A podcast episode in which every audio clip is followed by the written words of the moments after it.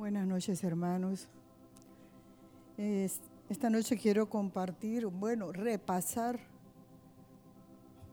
lo que es acerca del afán y la ansiedad.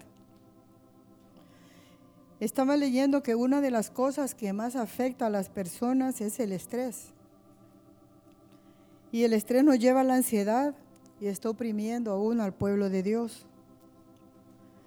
Y cada vez es mayor la depresión y a causa de ello hay muchos suicidios. Según las estadísticas, 300 millones de personas en el mundo tienen depresión y 260 millones sufren de ansiedad, según la Organización Mundial de Salud. Es preocupante. Y hay varias etapas que empieza con un nerviosismo leve, que es normal, cuando hay situaciones nuevas, hay nervios, pero no es preocupante. También hay un estrés que es tolerable. El estrés no es malo porque nos ayuda a movilizarnos, nos ayuda a trabajar. Si no hubiera estrés en nuestras vidas, probablemente seríamos flojos, pero el estrés nos ayuda a hacer algo. Solamente que el estrés normal trae satisfacción a nuestra vida, nos gusta. Eh, yo me acuerdo que cuando los gringos venían a hacer auditoría, nos preparábamos como unas dos semanas antes y la semana que ellos estaban había un estrés tremendo. Era bastante trabajo, pero cuando ellos se iban nosotros quedábamos alegres, satisfechos de haber cumplido. Y ese es un estrés normal. En todas las áreas de nuestra vida tenemos una presión que es tolerable, pero cuando el estrés se convierte en algo que no nos agrada, que nos empieza a, angustiar, ya no lo disfrutamos y se piensa que no hay solución por esa ansiedad que nos va entrando. Allí se convierte en ansiedad porque ya no es normal, es algo que está fuera de nuestras fuerzas. Y miren que la palabra estrés en español no está, porque viene del inglés y es una tensión fuerte y hace énfasis en presión. Y del derivado del latín se dice structus, que es estricto. También significa, la verdad, significa estrecho, limitar, apretar, forzar, estreñir. Dicen que en 1950 un endocrinólogo que se llama Hans Heile, hizo un experimento con ratas y las sometió, dice, a situaciones amenazantes, incómodas, para ver cómo reaccionaban. Y el resultado fue que le salieron úlceras gástricas en el colon y su sistema inmunológico bajó grandemente y tenían gran actividad adrenal. Y de ahí el, doctor le puso el nombre de estrés a ese conjunto, a ese conjunto de, de ansiedades y de enfermedades.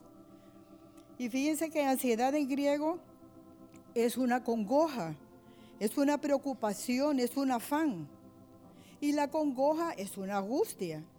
O sea que la angustia, la ansiedad, la congoja, solamente que la ansiedad está catalogada como, según los científicos, como un estado mental no enfermedad mental, pero es un estado mental porque se alimenta de la mente.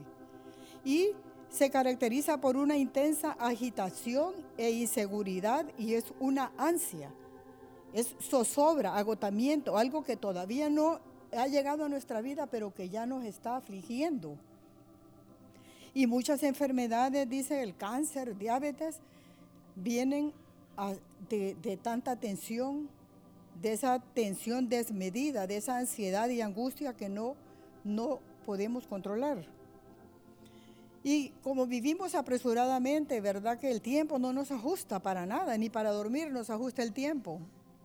Todo se nos termina. Pero dice la palabra de que por causa de los escogidos los días van a ser más cortos.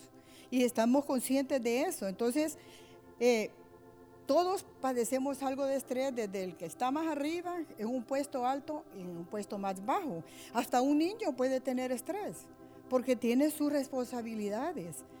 Y los que estudian, Yo me acuerdo cuando íbamos a hacer exámenes en la universidad, era una semana larga, pero cuando pasaba era un gran alivio cuando terminábamos. Así los que están compitiendo saben que esa semana de competencia están bajo estrés, pero luego trae una paz al corazón porque ya salimos de esta. Dice, eh, un pastor dice que el doctor le dijo que buscar otra profesión a un pastor porque le dijo que ser pastor era lo más estresante que él había conocido en su profesión de médico. Y entonces nos damos cuenta de que es que no es que todo es relajado en esta vida, ¿verdad? Hay preocupaciones, pero hay preocupaciones normales. Y el afán algunos los estresa y otros que no. Yo miro que hay gente que pueden estar bajo presión y, no, no se les nota. Pero cuando somos estresados y ansiosos, aunque no tengamos presión sobre nosotros, todo lo queremos hacer ya. Y todo lo queremos hacer aunque nadie nos esté diciendo ni nos esté metiendo presión. Pero sabemos de que el problema no es el afán, sino cuando dejamos a Dios por el afán. Cuando dejamos a Dios, porque las riquezas y el dice que el afán y el engaño de las riquezas ahogan la palabra. Y sin Dios no podemos hacer absolutamente nada. Cuando la demanda del tiempo es mayor en nuestras vidas, mayor que las 24 horas, tenemos una demanda tan grande, ¿qué hacemos? Cuando un jefe exigente dice, quiero este reporte tal hora, a tal fecha. ¿O qué hace la esposa cuando no tiene listo el almuerzo o la ropa del esposo y, y algo se le atravesó en el día? Es un estrés tremendo. Pero eso se puede convertir en ansiedad dependiendo de la importancia que nosotros le demos y si no hay tiempo para el Señor. Si uno un día corre y corre y no hizo lo que tenía que hacer y que no hice los pagos y que no terminé con la casa y, esa ansiedad perdura y perdura y está con aquella carga porque no lo pudo hacer, ahí esa, esa ansiedad es la que nos enferma, porque no es malo el trabajo. Lo que Marta hacía no estaba malo, pero el Señor sí le dijo, Marta, Marta, turbada y afanada. ¿Por qué? Porque ese no era el tiempo de cocinar, porque el Señor estaba allí. Todo tiene su tiempo. ¿Qué pasa? ¿Qué es lo que había que hacer entonces? Planear, planificarse. No es malo. Lo primero que uno hace es buscar a Dios. Es lo que deberíamos de hacer. Y lo demás va a ser añadido. Pero ¿qué pasó con Marta? Ella estaba, el maestro ahí, y ella estaba afanada. Entonces, pero ¿qué pasa? El Señor dice en Primera de Pedro 5, 6. Humillaos pues bajo la poderosa mano de Dios para que Él os exalte cuando fuere tiempo, echando toda vuestra ansiedad sobre Él, porque Él tiene cuidado de, vosotros. Él dice que echemos nuestra ansiedad porque Él tiene cuidado de nosotros. Pero miren, son muchos los que dejan todas sus fuerzas para, por las riquezas para tener más. O haciendo más negocios. Entonces la palabra cae en espinos y no da fruto. No da fruto. Otra cosa que afecta es el temor al futuro. La ansiedad es una preocupación excesiva. Fíjense que ansiedad en griego dice que significa mente dividida. Y una mente dividida no puede orar, no puede clamar porque venimos a la reunión, pero nuestra mente está en el problema que dejamos. Nuestra mente no viene a alabar a Dios y la preocupación es que es anticiparse a un hecho, anticiparse a algo que todavía no ha pasado. Entonces, la, preocupación es una mente dividida, pero nadie puede servir a dos señores, porque dice que amará uno y aborrecerá al otro.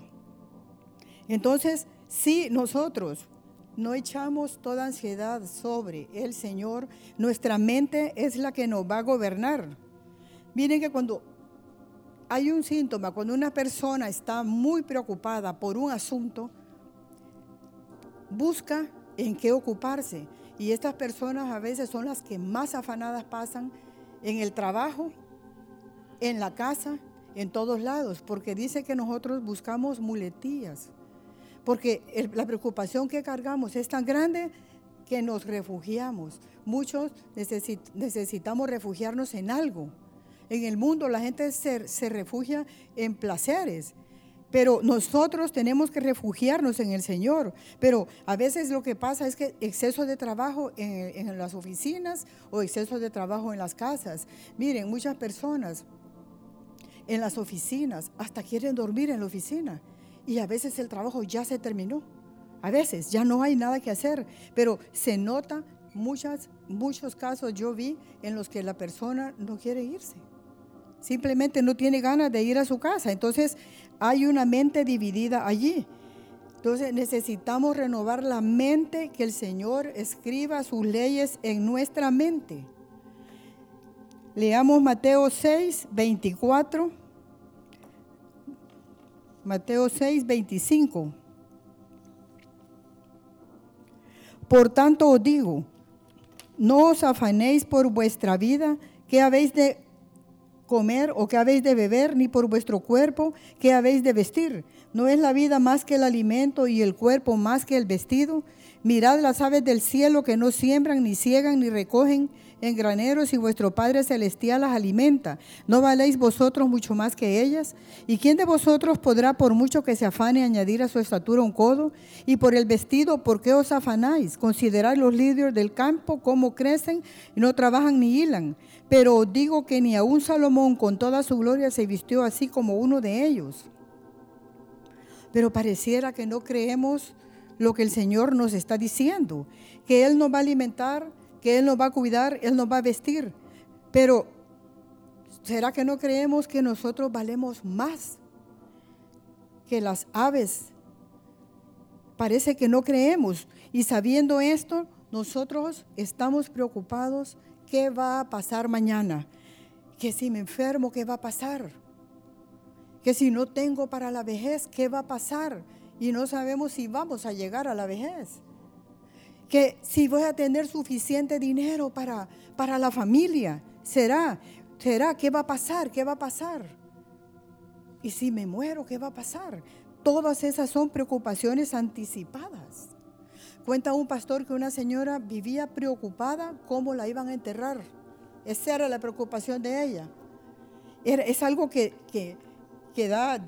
La verdad es de que, como decía una, decía el hermano Marvin, que una señora decía, miren que va, llovió. No, pero en algún lado va a estar lloviendo. O sea que siempre estaba negativa, dice, pensando que hoy iba a llover y que hoy iba a estar feo, pero no llovió, le dice la gente. No, pero en algún lado debe de haber, debe estar lloviendo. Entonces, Dios no está en contra de que nosotros prevengamos y planeemos. Eso es bueno. Como José planeó cómo darle de comer en Egipto, ¿verdad? El, exceso de ambición es lo malo, el exceso de afán, el querer amontonar riquezas, es todo lo que exageramos es malo. Porque el Señor todo lo ha prometido. Creemos que Él nos va a alimentar, que nos va a cuidar, que nos va a guardar. ¿Lo creemos realmente? Porque Dios lo que ha dicho, Él lo va a cumplir. Él lo está cumpliendo.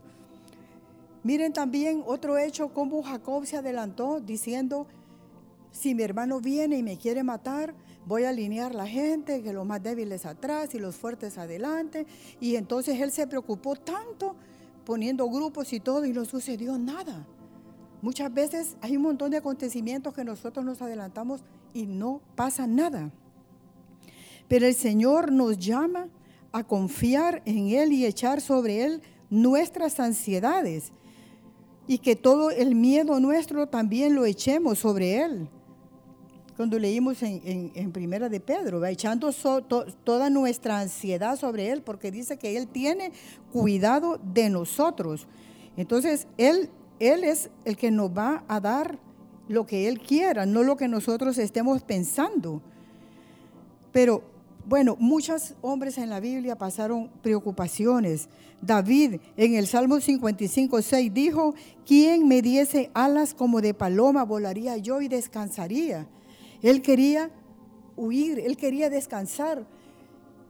Se cree que fue cuando Absalón lo traicionó y Aitofel también, que ellos lo traicionaron. Él quería alas para volar, él quería huir. Y en el Salmo 69 dice, Sálvame, oh Dios, porque las aguas han entrado hasta el alma. Estoy hundido en cieno profundo donde no puedo hacer pie.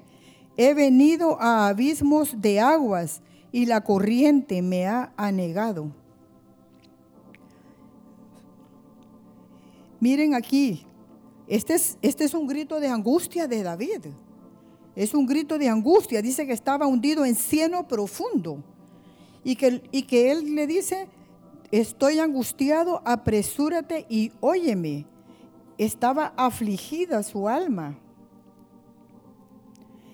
Y ese fue en el Salmo 69, 17, que dice, no escondas de, de tu siervo tu rostro porque estoy angustiado y apresúrate. Dice, en el día que temo, yo en ti confío, en el Salmo 56, 3. Entonces el temor David lo llevaba a los pies del Señor. En el día que temo, yo en ti confío. Echa sobre Jehová tu carga y él te sustentará. En el Salmo 55, 22. Cómo David aprendió a través de la alabanza y la adoración a poder salir de la angustia. Y Jesús dice, angustiado y afligido, pero él no abrió su boca. En Isaías 53, 7. Angustiado. Y él no abrió su boca. ¿Por qué? Porque su confianza estaba en su Padre. Mire, dicen que la ansiedad es un estado mental y la mente lo alimenta. Pero si todo el día pensamos en lo que no hicimos, en lo que nos hizo falta, que va a pasar con nosotros. De ahí viene la enfermedad, porque Jesús que él no abrió su boca, él estaba angustiado, pero no abrió su boca. Fíjense que mente en hebreo significa riñón, intestino y entrañas.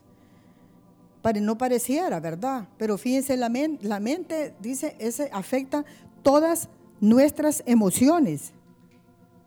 Pero miren lo que hace la mente. Me enviaron un video acerca de un terapeuta que da, da asistencia a los que tienen ansiedad. Y él cuenta de una señora que dice que salió de su trabajo bien tarde a tomar el bus y ella no había almorzado.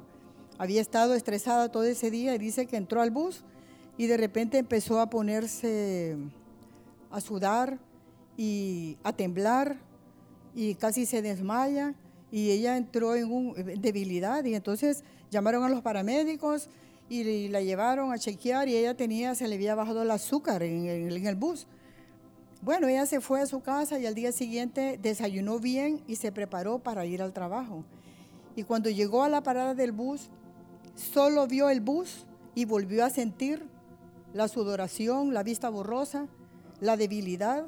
Y dice que fue una cosa en extremo que ella ya no se subió al bus porque su memoria trajo trajo a su mente el hecho anterior. Ese mismo escenario que fue el bus, a ella le trajo a memoria todo lo que vivió, todo lo que ella sufrió el día anterior. Y la chequearon y su azúcar estaba bien, su examen estaba bien. Pero miren la mente cómo nos lleva a una situación que nos dolió, que nos afectó.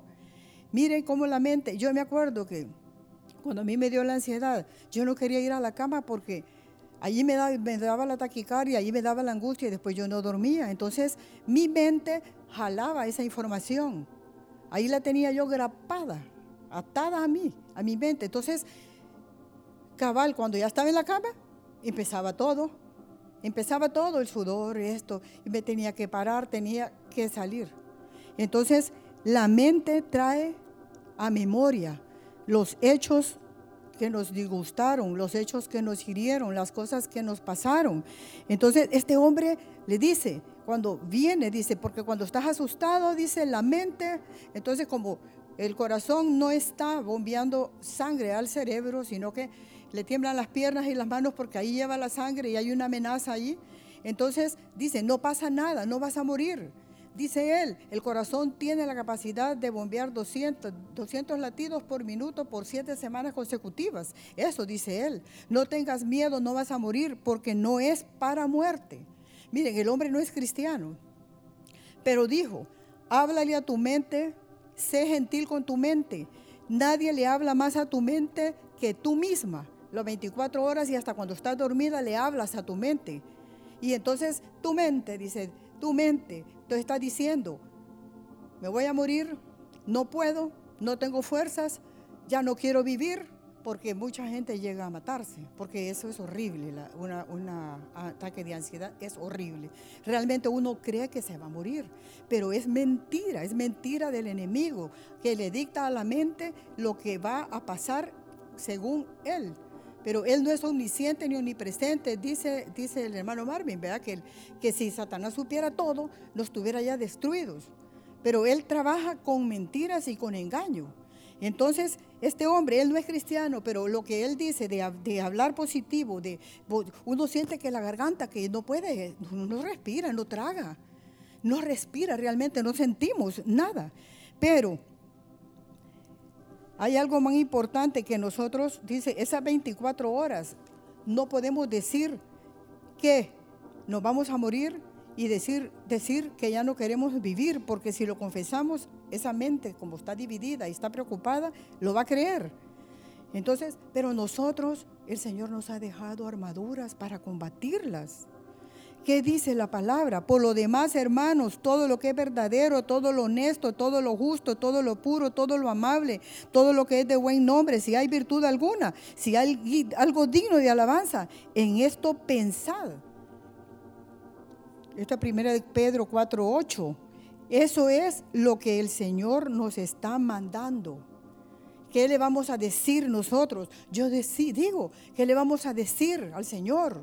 ¿Qué vamos a decir a nuestra alma? Bendice alma mía al Señor y no olvides ninguno de tus beneficios. Él es el que te corona de favores y misericordias, el que rescata del hoyo tu vida, el que sana tus dolencias, el que perdona tus iniquidades. Él es el que en tu abatimiento se acordó de ti.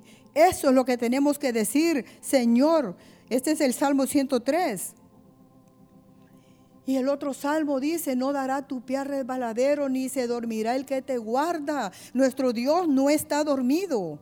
Él está velando con nosotros en esas noches tristes y oscuras. Él está velando y está intercediendo por nosotros. Pero tenemos que confesar, esta enfermedad no es para muerte, ya pasará, ya pasará. Así como cuando un niño se cae, lo levantamos y lo sobamos y le decimos, ya estuvo, ya pasó, y lo sobamos. El niño cree y el niño se levanta y el niño hasta se olvida que le dolía. Y entonces, si el Señor es nuestro pastor, nada nos faltará.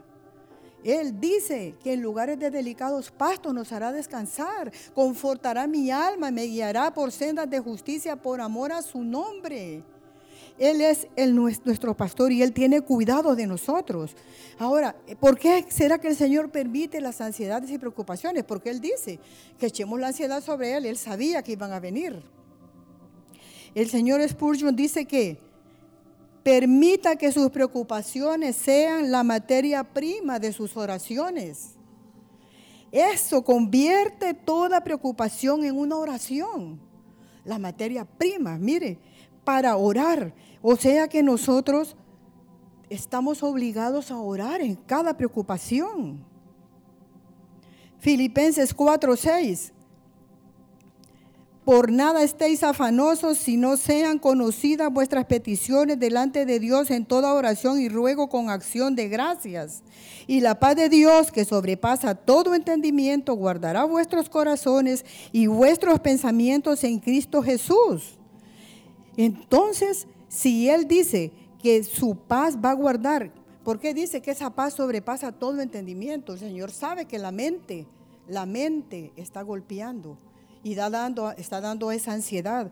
Él dice que va a traer paz y va a sobrepasar todo entendimiento. Y dice que guardará nuestros corazones y pensamientos. ¿Por qué? ¿Por qué dice el Señor eso? Y Él dice que nuestras peticiones con súplica y con acción de gracias, que salga un clamor de nuestro corazón pidiéndole al Señor que Él tome el control de nuestra mente y de nuestro corazón. Pero, ¿qué hacemos nosotros? ¿Una oración? No. Tal vez durmiendo se me quita, dicen. Otros van al cine o a la tele, ver televisión, tal vez así se me quita. Porque andamos huyéndole a esa ansiedad, porque como eso es horrible, sin Dios no podemos. Entonces, lo que busca Dios en toda prueba en nosotros es que oramos, que demos gracias y que supliquemos. ¿Cuántas veces vamos a suplicar? El Salmo 55, 17 dice, tarde y mañana y a mediodía oraré y clamaré y Él oirá mi voz. Él oirá mi voz, dice. Ese es Salmo 55, 17. ¿Qué pasa? Tres veces al día. La oración debe de estar en nuestra boca. Y tenemos que ser persistentes, persistentes, porque esta alma turbada por el dolor, esta mente preocupada, sí necesita ese amor de Dios que sobrepasa todo entendimiento. Esa es la respuesta que nos dará la paz. Si no viene la respuesta, nos va a dar la gracia para esperar, porque dice que Él guardará en perfecta paz aquel cuyo pensamiento en Él persevere. Si pensamos y esperamos en Él, Él nos va a dar esa paz que necesitamos. Otra cosa que dijo el señor Spurgeon, dijo que casi todas las ansiedades vienen por pérdidas que tenemos en nuestras vidas. Es cuando algo nos falta, cuando nos sentimos amenazados, nosotros entramos en ansiedad. Se pierde un ser querido, se pierde el trabajo, se pierde un negocio. Entonces el, ser humano dice, ¿qué voy a hacer ahora? Entonces él dice, la, la, marea baja sigue a la alta, dice él. Jehová dio, Jehová quitó. Ese es el, consejo. Y eso fue lo que hizo Job, ¿verdad? Pero ¿cómo podemos descansar en el Señor? Sabemos que Él tiene el poder. Sabemos que Él nos ha dado una salvación. Nadie puede confiar en alguien que no conoce. Si alguien, yo delego una responsabilidad en alguien, sé que es alguien que me va a responder. No le voy a dejar un negocio a alguien que no conoce de negocios. El pastor delega cuando él no está porque él sabe que quiénes le van a responder. Ahora, conocemos nosotros a nuestro Dios y sabemos que Él nos va a responder. Leemos la palabra y vemos el testimonio de los santos y eso es bueno porque nos anima. Pero solo en los valles y en las pruebas lo conocemos. En las valles y en las pruebas nosotros sí sabemos quién es nuestro Dios, porque allí es donde conocemos ese amor, ese carácter de nuestro Dios en los valles. Por eso el Señor sacude el nido y nos quita la, comodidad, como el águila que le sacude el nido a sus polluelos para enseñarlos a volar, porque el Señor quiere hijos maduros. Y viene Él y nos sacude el nido y es tiempo de volar, porque Él no quiere que seamos niñitos que por todo gritamos y lloramos. Entonces vienen los valles y vienen las pruebas y ahí conocemos quién es nuestro sanador. ¿Quién es nuestro proveedor? ¿Quién es nuestro consolador? ¿Quién es nuestro ayudador, nuestro refugio en los valles, en las pruebas? No hay otro camino. Allí nosotros, cuando estamos en crisis, aunque nos tambaleemos y pataleemos, y reneguemos, el Señor nos saca de allí, porque el Señor trae a memoria todo lo que Él ha hecho en nuestras vidas, porque Él dice que es para probar nuestro corazón y a la postre hacernos bien, porque Él quiere que nosotros sí realmente conozcamos. ¿Qué dijo Job al final? De oídas te había oído, pero ahora mis ojos te ven. Pero miren qué pasó con Job en, en Job 3:25. Mire qué pasó con joven 3:25. ¿Qué dijo él? Dice, porque el temor que me espantaba me ha venido y me ha acontecido lo que yo temía. No he tenido paz, no me aseguré ni estuve reposado. No obstante, me vino turbación. ¿Qué quiere decir esto? Que Job, cuando tenía la abundancia, tuvo temor. Tuvo temor. Él dice, me vino lo que yo temía, pero él estaba en abundancia. Y él dice, no me aseguré y no reposé. Pero después de esto, dijo él, de oídas te había oído cuando pasó la prueba. O sea que él no había conocido al Señor, porque él tenía bienes y tenía todo, pero él no reposó. Él se preocupó y él temió, como nosotros. Somos, e, ellos no son especiales. Y tenemos esa esperanza. Ellos fueron turbados, han sido angustiados. Pero ¿qué pasó? Él dice que de oídas te había oído. Y entonces eso nos pasa a nosotros. Conocemos al Señor en cada valle, en cada prueba, lo vamos conociendo y nos vamos aferrando a Él. Y en la siguiente es otra área que el Señor va tratando. Porque acordémonos que la angustia viene como una alerta, dice, que algo que tenemos que enfrentar. Y entonces, ¿qué pasa? Que esa angustia trae inseguridad, trae temor. Y esa inseguridad, ese temor, el enemigo la aprovecha para meternos más mentiras, para engañarnos y acorrala nuestra fe. Nosotros en esos momentos no podemos pensar en lo que el Señor nos ha prometido, porque como está trabajando con la mente, nosotros no razonamos. Entonces, la angustia trae ansiedad, insomnio, irritabilidad, dolores físicos y, nos hace vulnerables a los ataques del enemigo. El enemigo agarra a una gente cansada y debilitada y ese es el peligro que tenemos nosotros de estar así. No podemos conformarnos a, a quedarnos así porque llegas a tu casa emproblemado, irritado, preocupado. Entonces la familia padece porque eh, puede maltratar a sus hijos, puede maltratarlos porque ataca a lo más débil, el enemigo. Miremos en Deuteronomio 25, 17.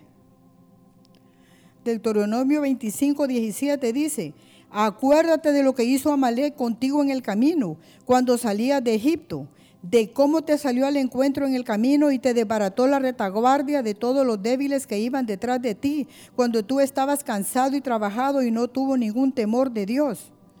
Miren, el enemigo anda como león rugiente. Él no atacó de frente, atacó a los más débiles. Y si nosotros estamos en ansiedad, en angustia y preocupados, estamos débiles y somos vulnerables, somos presa fácil para que el enemigo venga y nos engañe.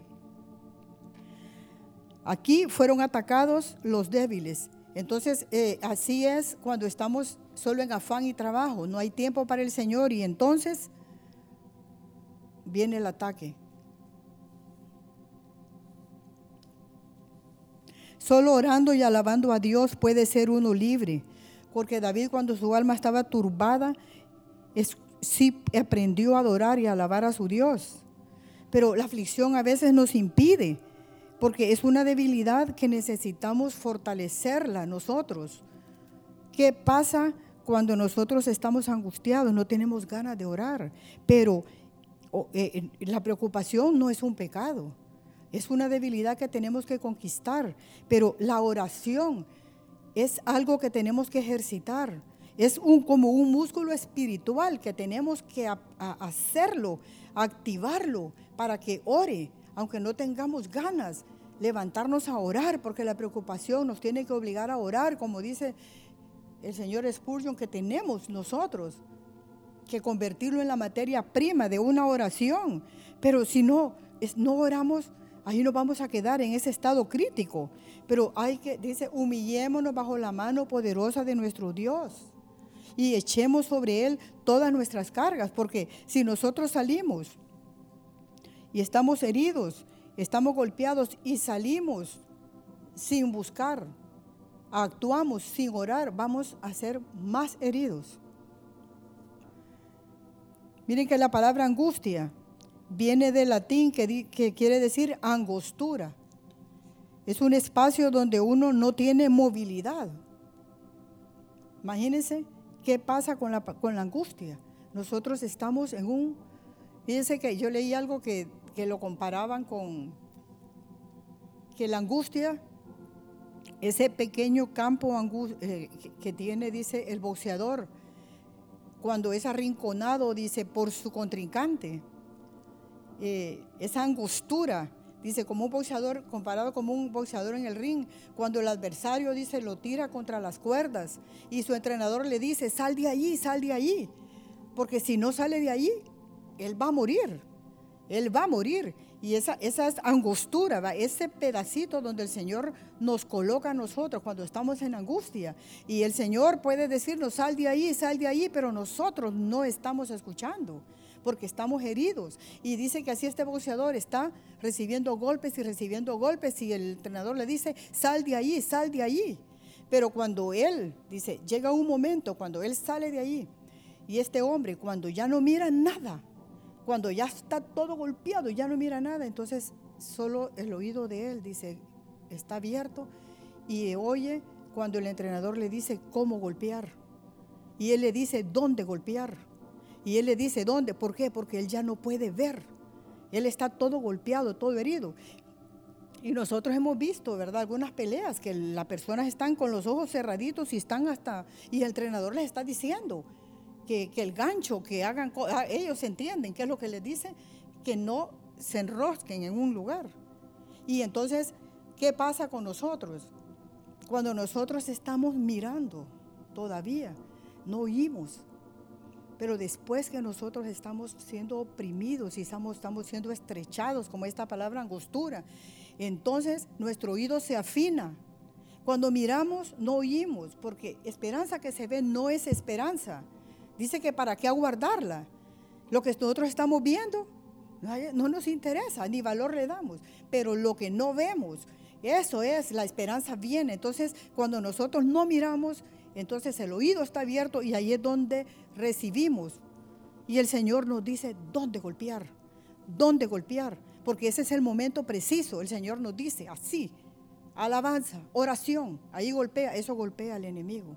La alabanza y la adoración es la que combate la mente, la mente dividida.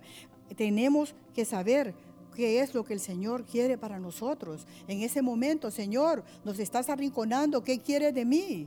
¿Qué quiere de mí? Ahorita no puedo ir, no puedo ver, pero háblame, háblame por tu misericordia. Y el Señor nos va a sacar de ese camino, de ese, estrecho donde no queremos salir y donde estamos siendo más golpeados y más golpeados porque no salimos de ahí.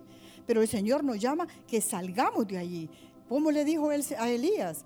Levántate, come y bebe, porque el largo camino te espera. Has estado mucho aquí, has estado mucho tiempo aquí. Pero nosotros nos queremos quedar ahí arrinconados, contemplando la angustia, contemplando la preocupación y, que, hasta llegamos a compadecernos. Y eso, eso al Señor no le agrada. Tenemos que salir de ahí, tenemos que salir a guerrear. Ahora, ¿Qué tenemos que hacer? ¿Qué? Saber cuál es la raíz del problema. Porque medicinas son temporales. Para esto no hay medicina más que la divina. Son temporales. Pero tenemos que saber de dónde viene esa ansiedad. Si es una preocupación pasajera, corramos a orar antes que se convierta en algo crónico. Si es algún medicamento que está provocando ansiedad o algún otro tipo de, enfermedad que, que, ha chocado con algo, pero o es odio, rencor, falta de perdón que está trayendo. Tenemos que buscar el oportuno socorro, entrar confiadamente al trono de la gracia para hallar gracia y misericordia para el oportuno socorro. Yo estoy batallando, estoy guerreando el Señor en lo secreto, él me, me ha revelado qué era lo que me estaba afectando. El Señor ha traído, ha traído, ha traído paz a mi alma, pero estoy aprendiendo, estoy batallando, el Señor me está dando cada día, cada día la medicina para ese día, el Señor me está diciendo cómo caminar, cómo lidiar con ese problema. Pero saben, hay cosas que deprimen y quitan fuerzas. Recuerdos amargos, condenación, culpa, esas cosas que se anidan en el corazón. Miren, la condenación trae ansiedad, trae depresión. Miren que cuando mi, mamá murió, yo no podía ni ver fotos ni hablar de ella, porque venía la condenación a mí, porque yo no estaba cuando ella murió. Y yo, yo me, me condenaba, ¿por qué no me quedé ese día? Yo pensaba que si yo hubiera estado, no hubiera muerto, que si esto, ella, e, esa, esa era la condenación, mi tristeza. Y yo estuve deprimida. Y yo me acuerdo que pasaron unos cuantos meses y yo un día, eh, las notas, vi una, una palabra de ponte de acuerdo con el adversario. Y cuando vino la condenación, le dije, es cierto, yo no estaba allí. No hice lo que tenía que haber hecho, es cierto. Pero Jesús, el que murió por mí, me perdonó y tiró todos mis pecados al fondo del mar.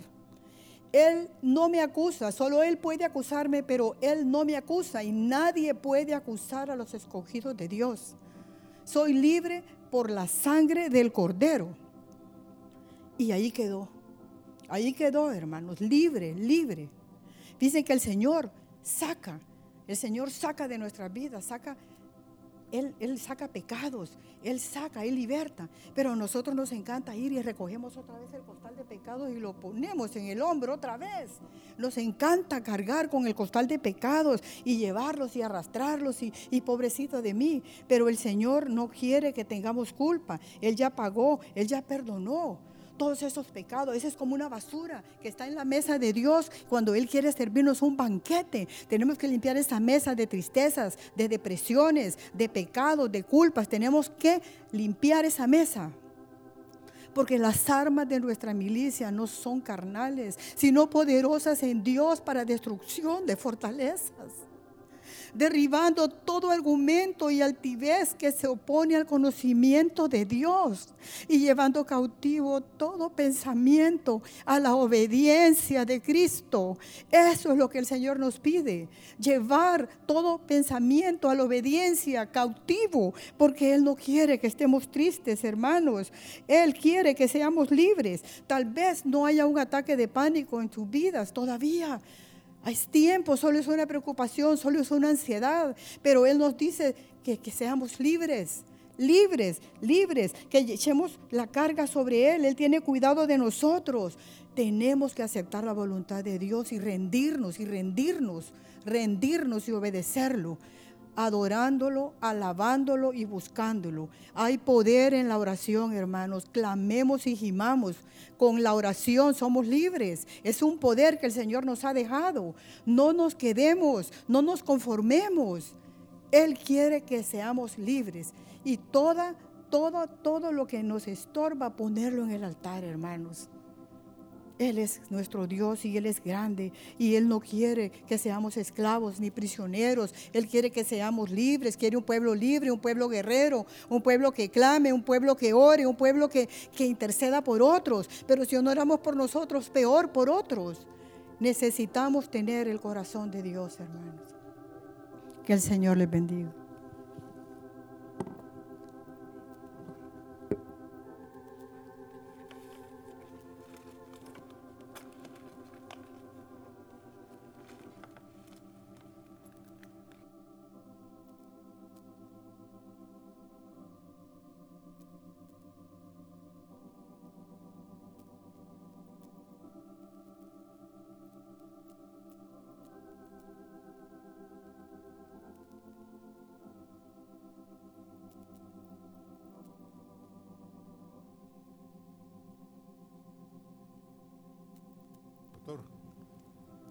Pregunta, doctor. ¿Cuántos de los pacientes se toma la medicina regularmente?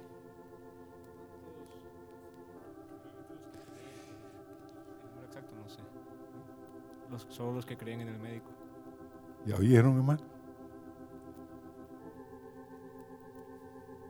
Le pueden dar a usted la mejor receta, la mejor solución a su problema. Pero usted no lo cree. Ese es el conflicto más terrible. Porque estamos enfermos. Y Él te dice, quiero que hagas esto y esto. Pero nosotros creemos que nosotros sabemos más que Dios. ¿Ah? Sí, hermanos. Y no lo digo por ustedes, sino por mí. Pero oigan esto. Hoy yo le dije a dos hermanos entrando al servicio, todos traemos problemas a Dios.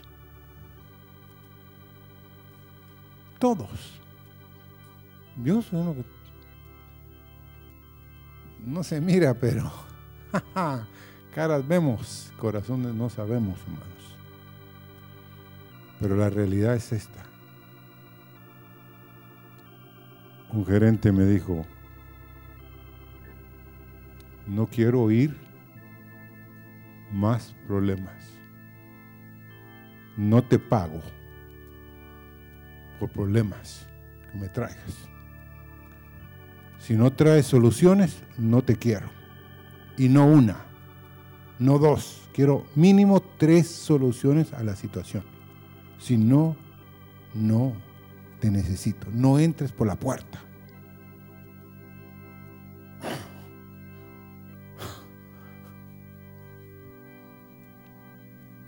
Y el hombre no era cristiano. Era de los más impíos impíos que he conocido. Pero era sabio en el sentido de que quería que la gente trajera soluciones. Entonces yo le dije a dos hermanos aquí, nosotros tenemos expertos en traerle a Dios problemas. ¿Pero por qué? Porque Él tiene todas las soluciones. Él no va a decir, no, esta no me la sé. Esta está, pero fuera de mi contexto. Él sabe cómo te hizo y por qué estás pasando lo que estás pasando. Y solo quiero terminar con esto de la confesión y justificación de Job. El verso primero del capítulo 42 respondió Job a Jehová y dijo, yo conozco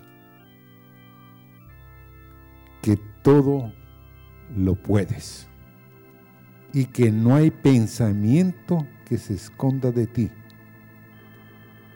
¿Oyeron, hermano? Yo conozco que todo lo puedes. Y que no hay pensamiento que se esconda de ti. ¿Quién es el que oscurece el consejo sin entendimiento? Por tanto, yo hablaba lo que no entendía. Todas cosas demasiado maravillosas para mí que yo no comprendía. Oye, te ruego y hablaré, te preguntaré y tú me enseñarás. De oídas te había oído mas ahora mis ojos te ven. Ahí quedémonos. ¿Cuántos de nosotros hemos oído y oído? Pero estamos como Job.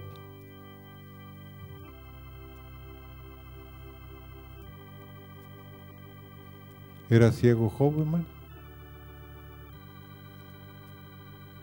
¿Era sordo Job? No, ni sordo ni ciego.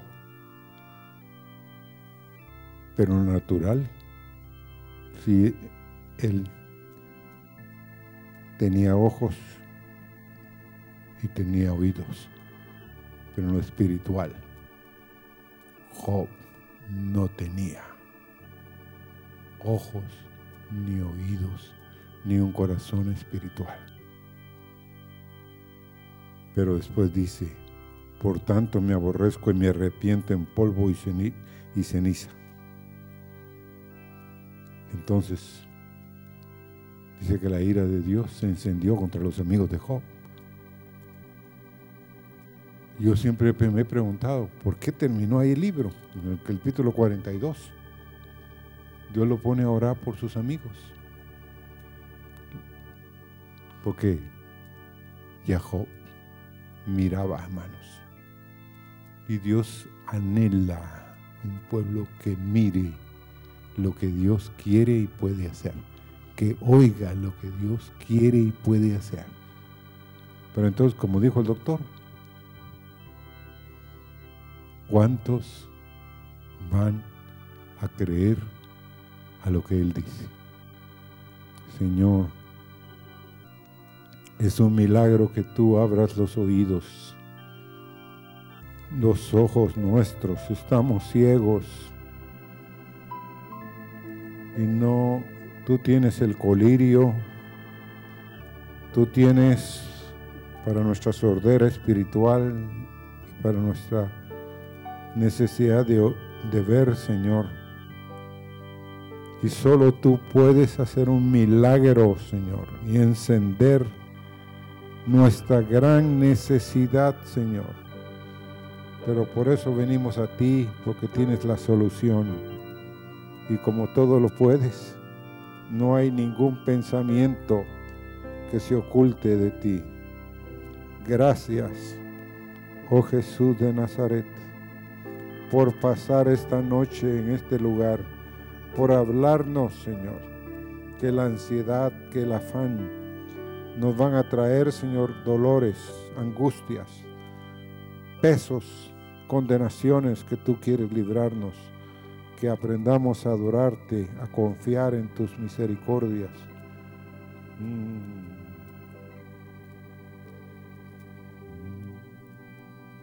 Pongámonos de pie.